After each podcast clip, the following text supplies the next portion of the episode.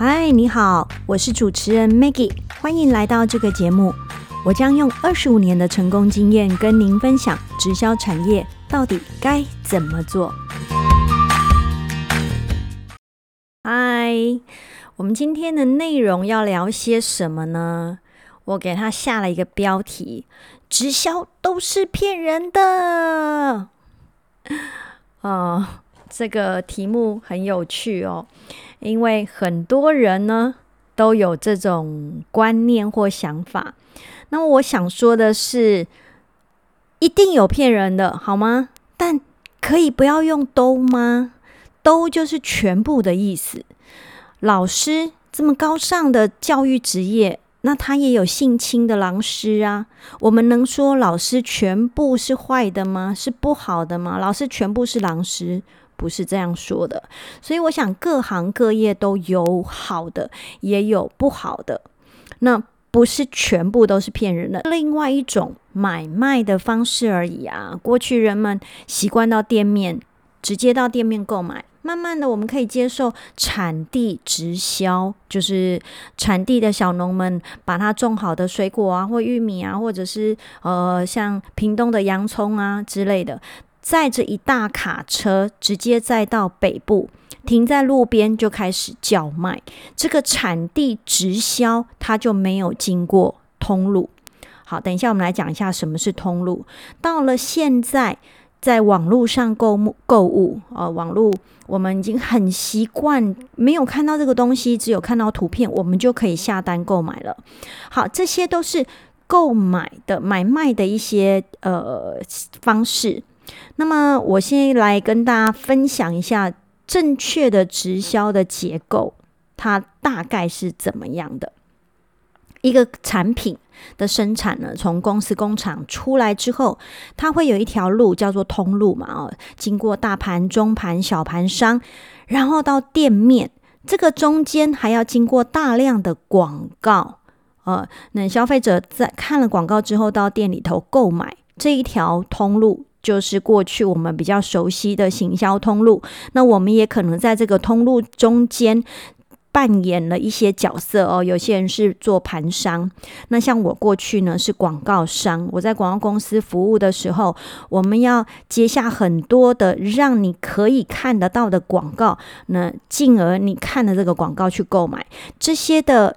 盘商的费用以及广告都需要付出很高额的费用哦，占了整个的产品的售价比例里面，它占的非常的高。好，我举例说，一个产品呢，如果它的出产价格是一块钱的话，到了店面，消费者能够买得到，通常是超过十块以上的价差。好，那这个因为我刚解释了，公司啊，大中小盘都要赚一块嘛，赚两块嘛，那广告要花很多的费用嘛，所以这是非常合理的。我们也没有在过去因为看了广告买东西，发现说哇，我被骗了，原来它这个出产生产价这么便宜哦，就像呃，舒洁卫生纸，你可以到新营总厂去跟他买一包吗？啊，一包它的。成本呃，不要说成本，就是工厂价可能是两三块钱，哎，可是为什么一包卫生纸到了 Seven 已经变成二三十块钱了呢？好，我们并不会去呃 complain 这个事情，因为这合理的。好，那么直销大概是怎么回事呢？它就是节省了这条通路上所产生的费用，例如从公司工厂出来，我们是不经过大盘、中盘、小盘的，没有盘商这件事，那也没有店面，它只透过一个消费者。他可能用到一个质量很好的产品，转头分享给另外一些潜在的消费者。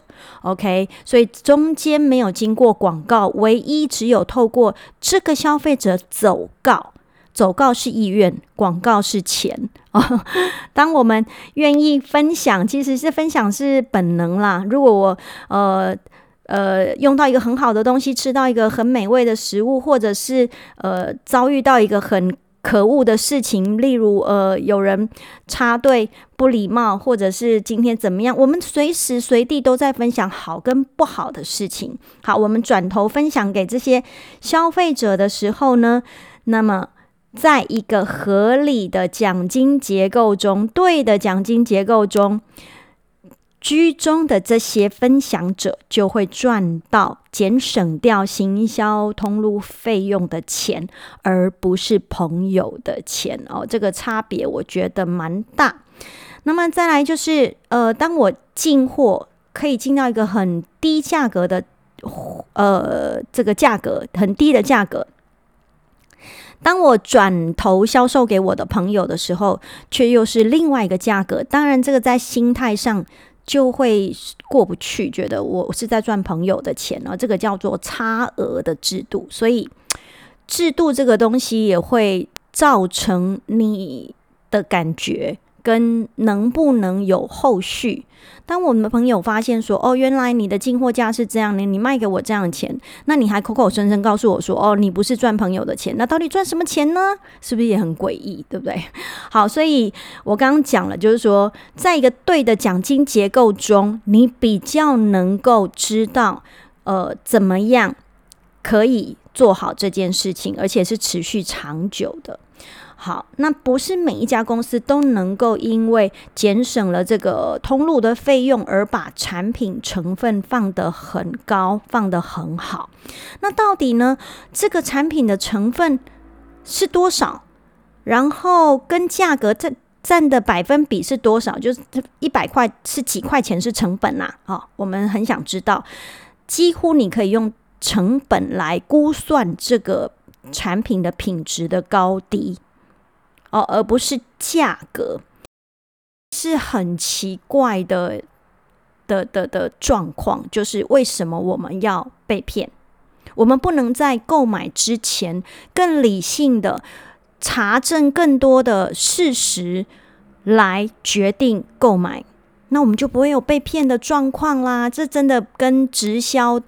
都是骗人的，我觉得很冤枉哈。就算你不是买直销的，你也会被骗嘛，对所以好像跟直不直销没有直接关系，而是我们在购物的时候，事实上可以在更理性一些些的参考更多的资料来决定购买哦。好，那么再说回来说，呃，直销产业很多是卖保健品哦，那保健就是保健。它不是药物，也不可能可以取代医疗。那么取代医疗，那医生要干嘛呢？没事做，太奇怪了。夸大的宣称或者是见证，这个就是好像拿来作为直销销售的一个方法或方式，所以会让人家感觉不好。那至于见证这个东西，是连安慰剂都有效的。各位知道什么是连安慰剂都有效吗？